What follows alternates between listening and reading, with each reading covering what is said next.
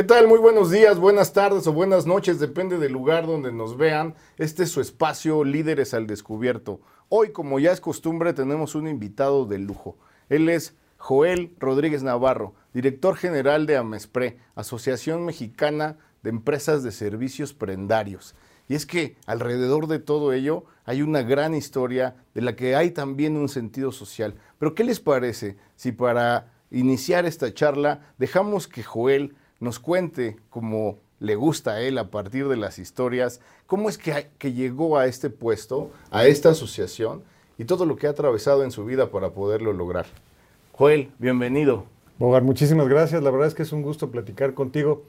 La verdad es que como lo hemos platicado muchas veces, las cosas no son siempre como uno se las imagina y la vida te va poniendo en muchos lugares distintos, a veces planeado y a veces la verdad es que sin planearlo. Yo estudié la licenciatura en Derecho, una vez ya saliendo de la carrera, me incorporé por invitación de un maestro de la universidad a una de las casas de empeño más grandes del, del país, al Nacional Monte de Piedad, que fundado en 1775 por la corona española, como platicamos cuando estábamos allá, pues era una, es una casa de empeño con, todo el, con toda la trayectoria del mundo. Estando ahí, la verdad es que me gustó eh, mucho eh, la industria prendaria y, y, todo el andamiaje jurídico que rodea a una, a una, operación prendaria y al mercado de la industria prendaria en México. Claro. Después de ahí, eh, estuve trabajando en algún otro lado, pero por currículum, algún headhunter me buscó para ofrecerme de nuevo incorporarme a una casa de empeño, ahora organizada como SADCB. Me gustó la primera entrevista, pero fue muy chistoso porque fuimos dos personas. Okay. Y al parecer, en esa primera entrevista, vieron que el candidato ideal, por sus condiciones específicas, era el otro abogado. Okay. Pues a mí me, me, dijeron, nosotros te llamamos, nunca me llamaron, y después supe que esta persona ya se había incorporado. Unos, mmm, más o menos unos dos meses después me llamaron y me dijeron que me preguntaron que si seguía interesado. Le dije, bueno, pues sería cosa de platicarlo. Fui y me quedé ocho años okay. en esta nueva casa de empeño. Y estando en esta casa de empeño, constituimos una asociación. Entonces dijeron, pues, eh, ¿quién, ¿quién, conoce un abogado que se venga aquí para hacer las actas y para hacer los trámites legales? Entonces, quien era mi jefe, me dijo, éntrale, tú te puedes encargar de, de, hacer, de darle estructura legal a todo este tema. Le dije que sí, grababa yo mis, mis sesiones para poder poner atención, después llegaba, hacía las, las actas, las circulaba con todo el mundo. Okay y a todos los que cuando se formó la asociación leían las actas les gustó. Okay. Me dijo, no, bien, pero ¿cómo lo hiciste para agarrar ese, ese comentario o cómo recuerdas esa frase? Les dije, las grabo. Okay. Ah, muy bien. Les gustó, me quedé, me hicieron secretario de la asociación y seguí yo desempeñándome en esa casa de empeño como abogado. Y en algún momento me dijeron, oye, ya queremos que te incorpores a trabajar de lleno en la asociación como director general. Okay. Eh, me daban un, una, un paquete atractivo. Eh, ya había yo sufrido mucho en la otra casa de empeño porque nos costaba mucho trabajo entendernos entre los dueños y la parte jurídica. Los dueños siempre decían, es que esto sí se puede, bueno, sí, pero no como te lo estás imaginando. Uh -huh. ¿no? Me decían, no pongas trabas, no pongas obstáculos. Entonces, la parte legal siempre era complicada. Al final logramos establecer un mecanismo de trabajo relativamente cordial, porque ellos entendían que mientras no vulneraran ciertos límites impuestos por la ley, casi todo lo demás era posible, hablando del empeño. Claro. ¿Podemos empeñar de todo? Bueno, sí, casi. ¿Qué es lo sí. que no se puede empeñar? Hombre, bueno, cosas que no están en el, en el, el mercado, que están fuera del comercio. Una vez me dijeron, oye, fíjate que hay una persona que quiere empeñar su pasaporte. ¿Se puede o no? No. Oye, llegó otra Qué persona. raro. Qué ra ¿Qué otra, otra persona que dice que quiere empeñar las placas de su taxi. No, porque el procedimiento para que te otorguen una concesión de placas es un procedimiento que se te otorga solo a ti por tus condiciones, es un personalísimo, es un trámite personalísimo. Entonces, ciertas cosas sí, ciertas cosas no. Al final me ofrecieron estar en la, eh, al frente de la asociación, era un reto grande porque teníamos un montón de empresas que andaban por ahí este, haciendo esfuerzos cada uno por su lado y explicar cómo funciona una asociación, interesarlos y que vieran logros concretos, entregables, fue difícil. Yo tomé la asociación con poco menos de mil sucursales y hoy somos cuatro mil sucursales en todo Wow. el país. Somos el órgano de representación hoy más grande de todo el país y más grande de toda América Latina.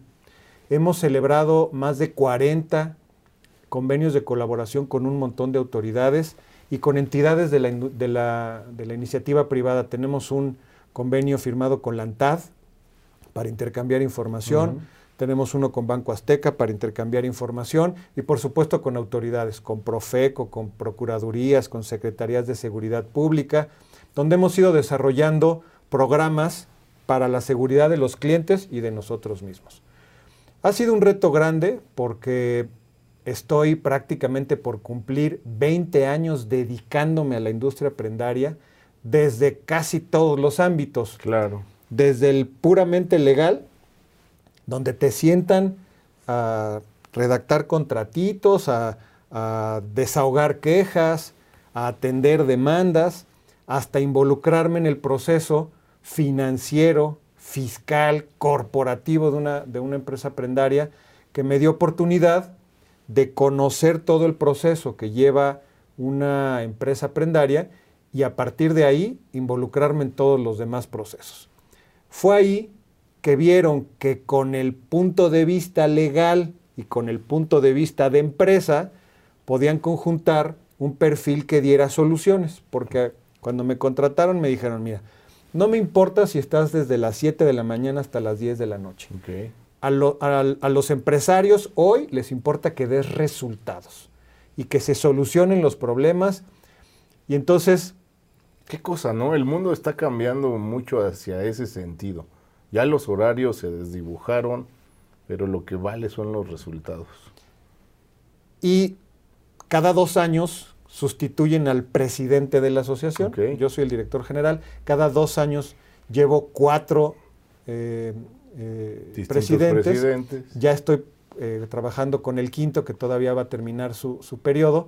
Y entonces nos topamos con, una, con un reto importante, que cada presidente tenía una óptica distinta, pero indudablemente que aprendí muchísimo con cada uno de los presidentes. Ten- tenemos un, un miembro en la asociación que me decía, "Me- te lo voy a regalar para que lo pegues en tu computadora o en donde tú quieras. Me regaló una estampa que decía, esfuerzos no son resultados. Ok. Porque, porque me decía, ¿ya está esto listo? Bueno, fui, estuve ahí, presenté una carta. No me ¿Está o no está? ¿Está o no está?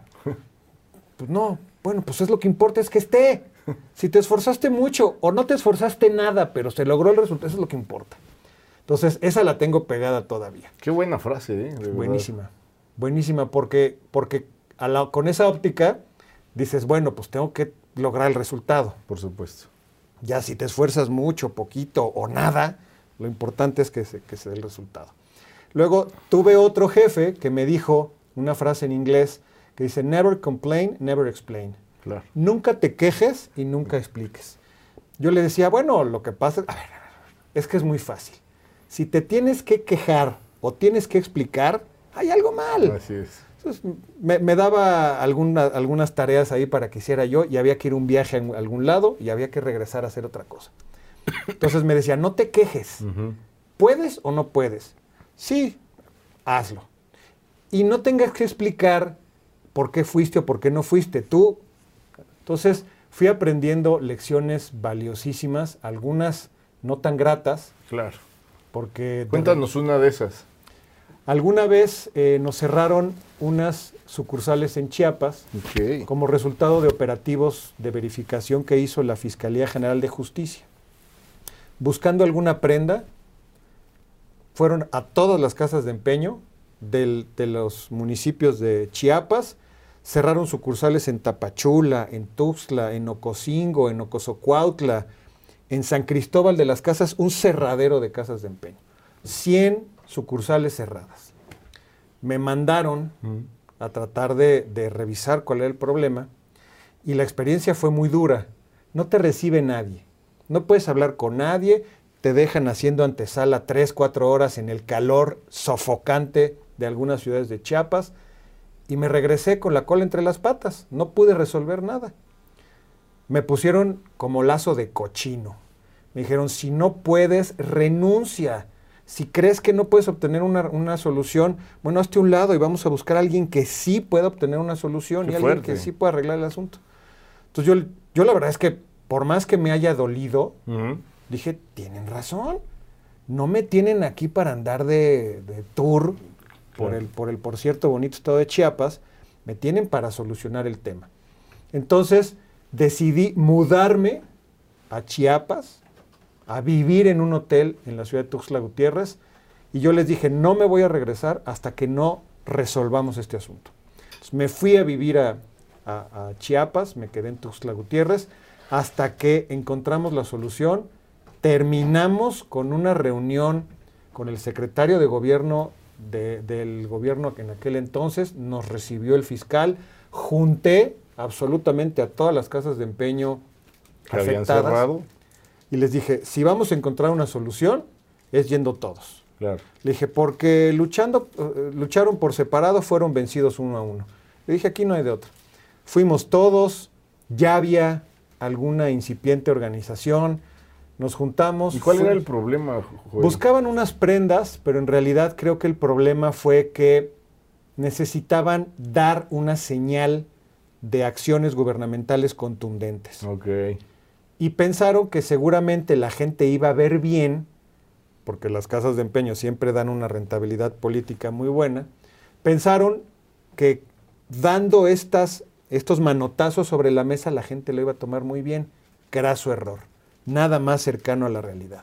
La gente se sentía vulnerada porque tenía necesidad de ir a empeñar prendas, porque, por ejemplo, en 2019, solo las casas de empeño de Amespre hicimos 61.1 millones de operaciones, Wow.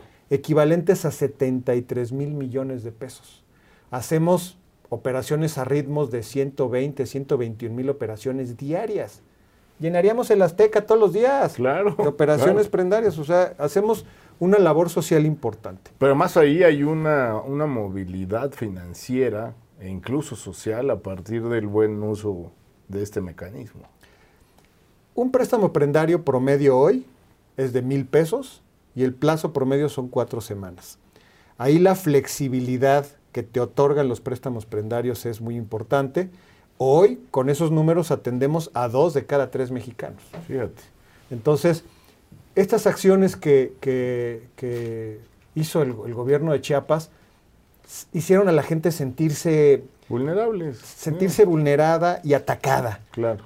¿Quién nos va a prestar dinero? ¿Tú? ¿Tú? No, no, no, no, no, no, no, no. Bueno, es que queremos que las casas de empeño cumplan y demostramos que cumplíamos todo. De la A a la Z de requisitos cumplíamos absolutamente con todo.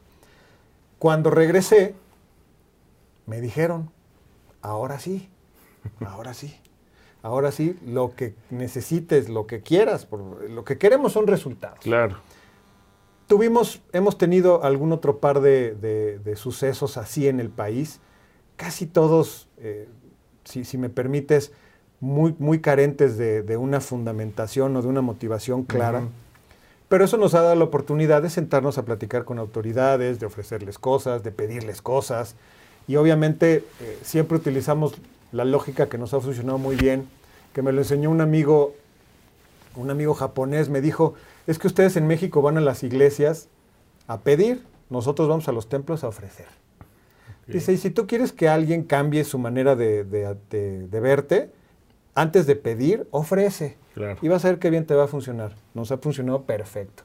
Vamos y les decimos, queremos colaborar, queremos ayudar, queremos estar con ustedes y trabajar hombro a hombro con todo lo que nos propongamos. cambia la perspectiva. Por supuesto. Cambia la manera como te ven y te Derribas esa barrera. ¿Qué me quieres quitar? ¿A qué vienes? ¿A qué, ¿Ahora qué quieres? Sí, sí, sí. Entonces, en, realidad creo que eso nos ha, nos, ha, nos ha funcionado muy bien, pero también otra vez, o sea, los, los acontecimientos que nos llevaron a entender eso, también duros. Por supuesto. Una autoridad que nomás no te recibe. Y cuando te recibe, está de malas y está esperando a ver qué demonios vas a pedir. Hombre, ya yendo a cambiarla, inmediatamente les cambia hasta la disposición física. Un tipo que, te está esperando con los brazos cruzados, ya que ofreces, ya que te pones a su disposición, ya que les muestras que hay muchísimo en lo que pudiéramos colaborar, hombre, al tipo le cambia la cara, le cambia la disposición. Entonces, ya piensa... Que eres un aliado. Que, que, te puedes, que te puedes sacar muchísima colaboración y que te conviertes sin duda en un aliado importante. Oye, Joel, cuéntame, yo, por supuesto, ya, lo comentaba hace un momento, trabajamos juntos en el Nacional Monte de Piedad en algún momento. Eh, yo fui por otro camino, pero yo me acuerdo que cuando estábamos allá, eh, sí se empeñaban cosas robadas todo el tiempo, ¿no? Y no había un mecanismo fuerte. Cualquiera podría pensar que era una lavadora, ¿no? Eh, porque pues una vez que de ahí salían ya con una nueva factura, ¿no? Del Monte Piedad, pues el bien se, le perdía la huella, ¿no? Se volvía lícito. Se volvía lícito, exactamente. ¿Qué innovaciones han aparecido en el mercado prendario? Es un gran tema. Hace algunos años nos dimos cuenta que el aparato más empeñado hoy es el teléfono celular. Nos reunimos con la Asociación Nacional de Telecomunicaciones, hicimos algunos acuerdos, vimos los números. Hoy en México hay 116 millones de líneas celulares activas. 116 millones de líneas celulares activas, una barbaridad. Y ahí nos dimos cuenta que el teléfono celular es uno de los aparatos más empeñados. Yendo a varias reuniones, nos presentaron a una asociación que se llama GSMA, que tiene su base en Londres platicando con ellos nos dijeron, ¿ya revisas el email? International Mobility Equipment, no.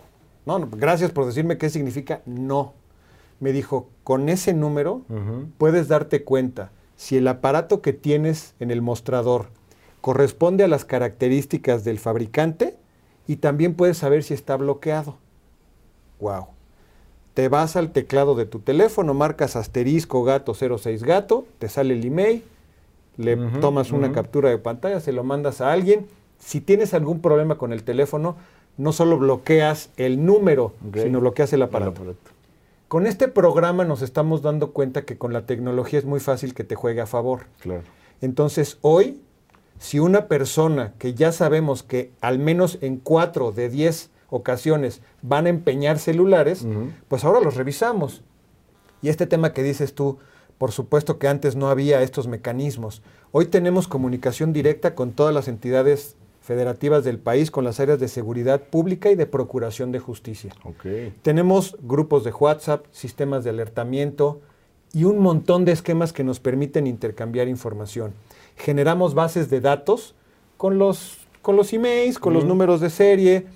Ahora ya el contrato de adhesión que publica la Procuraduría Federal del Consumidor ya trae un manifiesto bajo protesta de decir verdad, de que soy el único e indiscutible propietario de la prenda.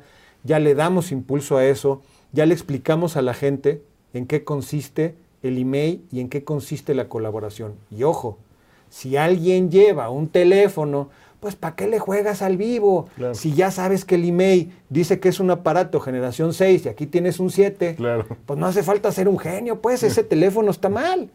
No lo recibes.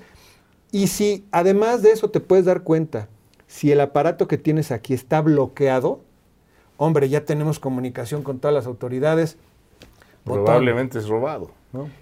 Y nosotros como casas de empeño no podemos, eh, obviamente, poner en riesgo la integridad de los empleados, pero la policía sí puede. Claro. Entonces puedes presionar un botón y llega la policía.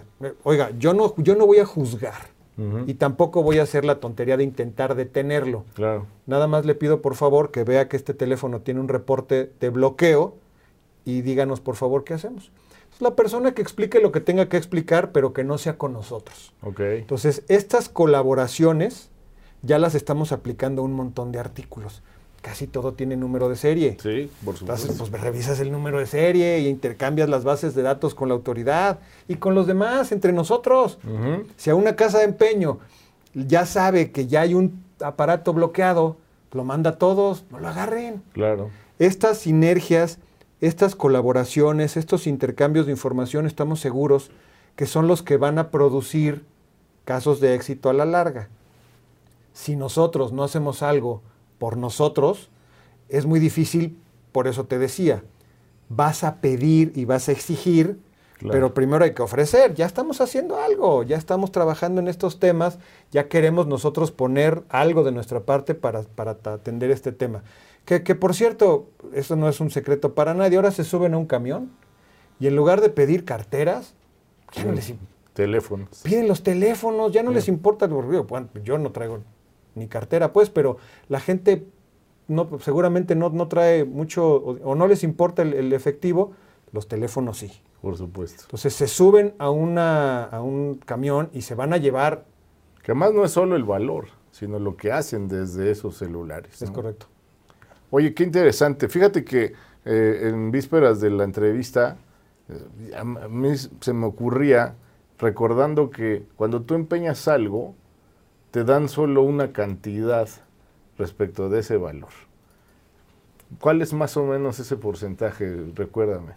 Pues o, mira. o existe o... Sí, ahora le llaman aforo, Ok. que es la el porcentaje del valor del avalúo que te entregan en efectivo. Sí, sí.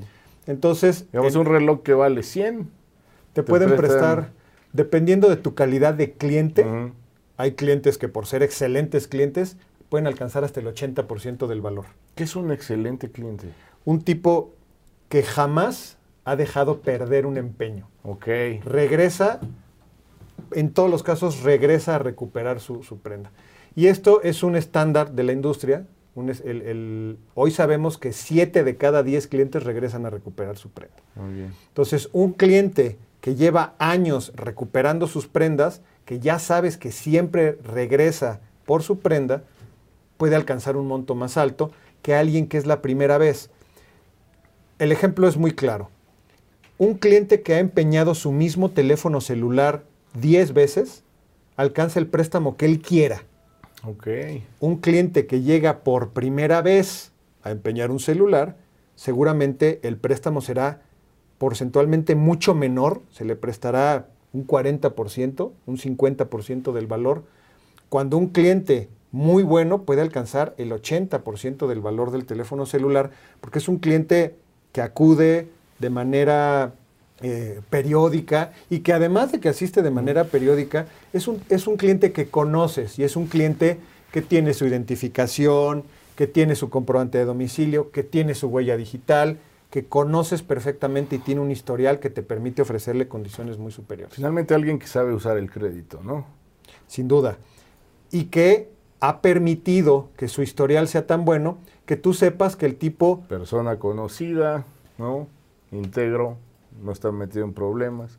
Oye, el otro día se me ocurría, ¿qué, qué pasa, por ejemplo, si ustedes eh, ven una actitud sospechosa y me refiero a alguien va a empeñar un reloj constantemente de algún precio y de repente llega con uno carísimo, cabrón. Ah, e- Eso es sospechoso, es este prende algunas alertas. ¿Qué pasa en esos casos? no solo prende alarmas, no solo enciende alertas, también hoy tenemos la obligación de informarlo. Ah, Ok. Se modificó el artículo 65 de la Ley Federal de Protección al Consumidor y se agregó un 65 bis que hoy tiene siete numerales. El 7, el artículo 65 bis 7, dice que tú tienes que reportar mensualmente cada vez que un cliente te empeñe tres o más cosas de las mismas características y lo que en donde caería ese ejemplo que me acabas de poner, los inusuales. Mm, Un tipo lleva 18 meses empeñando una cadenita que sabes que es de él sí. y de repente te topas con que el tipo quiere llevar a empeñar un carro de alta gama. Mm. Puede ser que, que en realidad él, él Un no golpe tenga de absolutamente suerte, ¿no? Puede. un golpe de suerte, pero en estos casos preferimos siempre informarlo mensualmente, como se hace siempre, a las autoridades de Procuración de Justicia.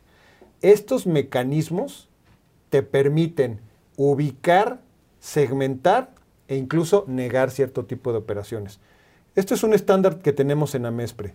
Un cliente agresivo, un cliente dudoso o un cliente muy nervioso enciende alertas. Y si es un cliente nuevo, preferimos negar el empeño. Porque puede ser que nos ha pasado mucho. Hay un cliente que de repente está nervioso por alguna cosa, pero es un cliente que lleva tres o cuatro años en la misma empresa, empeñándote. Mm. El tipo puede estar nervioso por cualquier cosa, pero alguien que no conoces y que en todas las operaciones hoy, a diferencia de cuando trabajamos en el Nacional Monte de Piedad, a los clientes les tienes que pedir comprobante de domicilio, identificación oficial, huella digital, los videograbamos y además tienen que firmar en algunos casos, de acuerdo al monto, una carta de tercero beneficiario. Oye, voy a empeñar un carro de alta gama. El dinero va a ser para mí o para alguien más, lo tienes que establecer, por el monto. Entonces, todos estos candados que se han ido poniendo en la ley, además de las colaboraciones con la autoridad, porque la autoridad genera una alerta. ¿Fue robado algo? Nos lo mandan a todos. Si te llega un empeño de un artículo de esos, lo niegas. Que déjame decirte que la verdad es que en, las casas de empeño, por lo menos en las que forman parte de Amespre, ha disminuido mucho eso. Porque firmamos un convenio, vamos a la firma, van los periodistas, nos entrevistan en todos los medios y la gente sabe que al menos las que forman parte de Amespre ya estamos trabajando con la autoridad. Entonces, desde Amespre están, están interesados en la innovación y es que la vida, sabes, ya Hoy tiene incluso unas siglas que son buca, por sus siglas en inglés, que la vida es cada vez más volátil, incierta, compleja y ambigua. Vemos aparecer todo el tiempo nuevas tecnologías. Justo en la entrevista anterior que estuvo Ana Karen Ramírez nos hablaba de los NFT, ¿no? Estos non-touchables, eh, bienes no, no, no, no, no tangibles ven a la industria de la, de la prenda recibiendo NFTs? ¿Qué están haciendo en ese sentido? Sin duda. Hace algunos años se hizo un esfuerzo que desafortunadamente no salió muy bien, que era que pudieras empeñar tu carro sin dejarlo. Okay.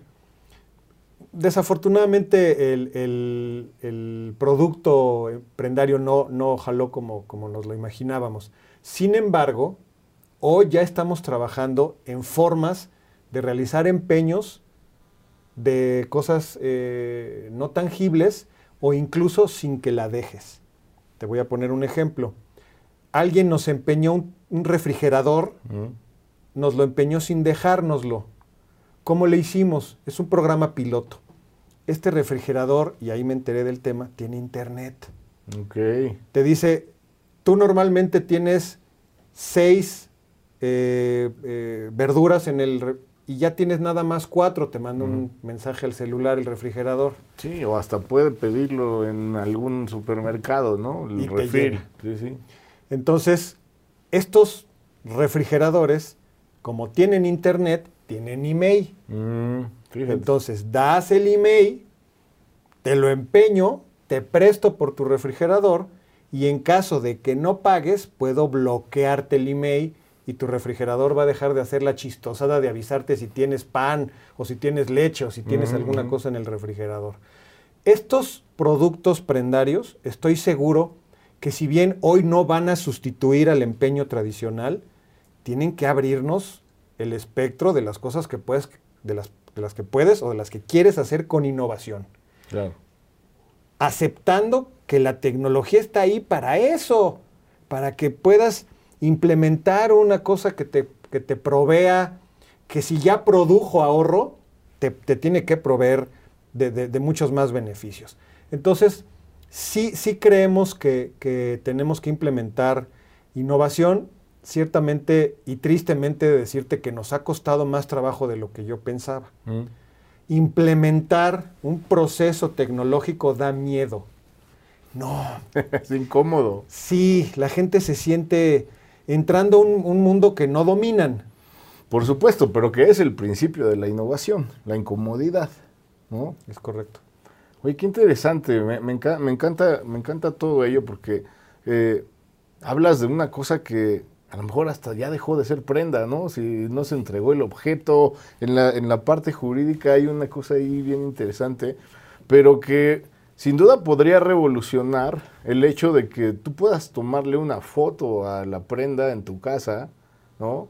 Imagínate que en el futuro hubiera cajas con email, cajas de seguridad. ¿no? Y que pues tú en una app le dijeras a la empresa prendaria, aquí está mi reloj que voy a meter a esta caja con email, este es el email, y si no pago en tanto, ciérrala, no me dejes abrirle, no me dejes sacarlo. Y eso puede, pues, incluso eh, hacer desaparecer las sucursales como las conocemos hoy, o por lo menos la operación que se realiza en ella. Eh, a lo mejor ahí Amespre incluso podría crear esas cajitas, ¿no? O alguna cosa como, como ellas. Eh, porque de otra manera, eh, el hecho de, de- de se- de seguir teniendo el uso y disfrute de tu, de tu objeto, pues como que desdibuja la figura de la prenda, ¿no? Es correcto. Mucho, mucho, que, mucho que innovar. ¿Qué esfuerzos te están haciendo en Amespre ahora? Habíamos constituido, habíamos formado un comité de innovación en 2019, que no había tomado tanto impulso hasta que llegó la pandemia. Cuando llegó la pandemia, que por razones de seguridad sanitaria tenías que limitar el acceso a las sucursales, eso dio un golpe, un salto de, de- de- de- de, pues, años. Lo que nos hubiera tardado seguramente mucho tiempo, muchas empresas lo empezaron a implementar de inmediato. Poder pagar en un lugar que no sea la sucursal, poder pagar con el teléfono celular, Claro. poder recuperar tu prenda utilizando algún método de envío, pudiendo que la gente valuara sus prendas sin ir a la sucursal. Mm. Todos estos servicios digitales que habíamos tardado mucho en recuperar, en implementar, hoy ya son realidad en un montón de las empresas de Amespre. Incluso te puedo decir hoy que si vas a hacer una operación prendaria, ya puedes tener tu contrato electrónico. Ya no necesitas papel. Profeco, Perfecto. con quien hemos hecho muy, muy buen trabajo, publicó ya el nuevo modelo de contrato de adhesión donde ya lo puedes hacer electrónico. Ok. Te mandan un link, ahí está tu contrato, todo el clausulado es perfectamente claro y ya no necesitas que te den un papel, que la verdad es que cuando vas y haces un empeño, tú ves que la gente lo hace tantos dobleces sí, que sí. dices, no me imagino dónde lo van a guardar. Claro. Después lo pierden. Así es. Entonces, con un contrato electrónico, oiga, ¿sabe qué lo necesito? Aquí lo- está. Oiga, lo quiero en papel, imprímalo. Claro. Pero si no lo necesita, ¿para qué? Exacto. Entonces, todos, todos estos procesos de innovación creo que todavía están en una fase muy incipiente, pero creo que sin duda deben en algún momento eh, promover que haya mucha más seriedad en la implementación de toda la tecnología que sea necesaria para que otra vez pongas al alcance de mucha más gente los préstamos prendarios que son, me parece, una cosa interesante. Y yo, hoy, desde la asociación, estoy muy interesado en utilizar la innovación. Porque la innovación no es necesariamente o no es limitativamente tecnología. No. Pueden ser otras cosas, pueden ser productos, procesos. servicios. Es correcto. Creo que, creo que en eso vamos a tener que, eso va a ser un reto, un reto personal que por supuesto yo he tomado con toda la seriedad del mundo y estoy tratando de involucrar cada vez más a quienes hoy sienten este temor. Me parece normal en algunos casos, natural que te dé miedo lo desconocido, que no sepas porque no lo dominas o porque las Hay que enseñarlos. Hay que enseñar. Hay que enseñarlos, hay que hablar de innovación y hay que entender que la innovación ya no es un lujo, sino una necesidad. Es Si se quiere permanecer en el mercado o se pretende tener una competencia en el mismo, eh, una ventaja en el mismo, hay que innovar. Eh, fíjate que las, las empresas más importantes se han hecho con metodologías de innovación y además con digamos, propiamente lineamientos y ejercicios que permitan conducir la innovación bien a bien. Me, encanta, me encanta que, estés por acá. Fíjate que en Líderes al Descubierto siempre eh, descubro algo en los líderes que, me dejan a partir de, de, estas pláticas. Y ya te descubrí, Joel. Ya te descubrí como, como un ser humano que está dispuesto a aprender, que está dispuesto a escuchar, que reconoce la razón que tienen otros y que enmienda sus errores.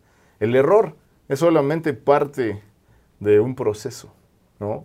Hay que, en innovación hay que estar siempre alertas de que el fracaso puede ocurrir y que no es más que un paso rumbo al éxito si lo encaminas debidamente. Así que me da muchas, mucha, mucho gusto volver a verte en persona.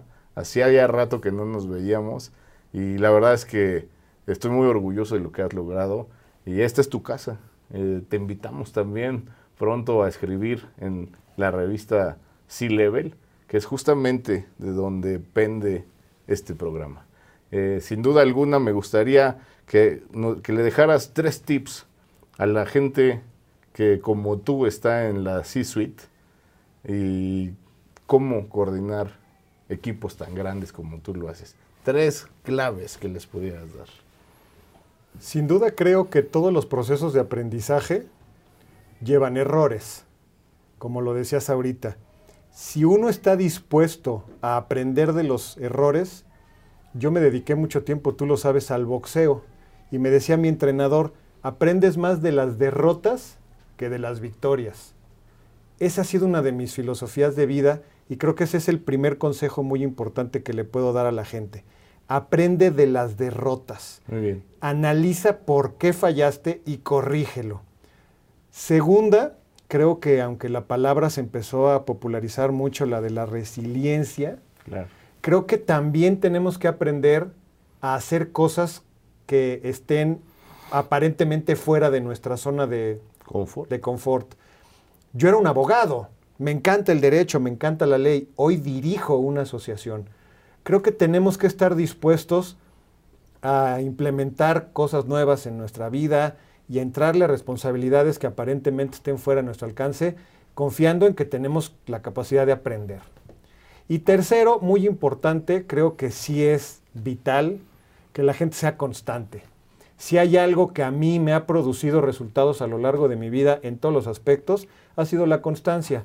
La constancia para hacer cosas en mi vida en lo personal y la constancia para hacer cosas en el trabajo. Estar ahí siempre, estar dispuesto, estar eh, preparado por más que uno crea que no, estar preparado para lo que venga, sea lo que sea. Eso, eso me parece que es muy importante que toda la gente lo sepa. Sensacional. Pues él es Joel Rodríguez Navarro. Eh, acá vamos a poner la página de Amespre, donde si tienen algunas dudas sobre cómo operan las casas de empeño y cómo eh, se trata esta figura, ahí hay siempre información muy útil. Bienvenido, Muchas gracias. Querido amigo. Es un gustazo, amigo. El gusto es completamente mío. Muchas gracias.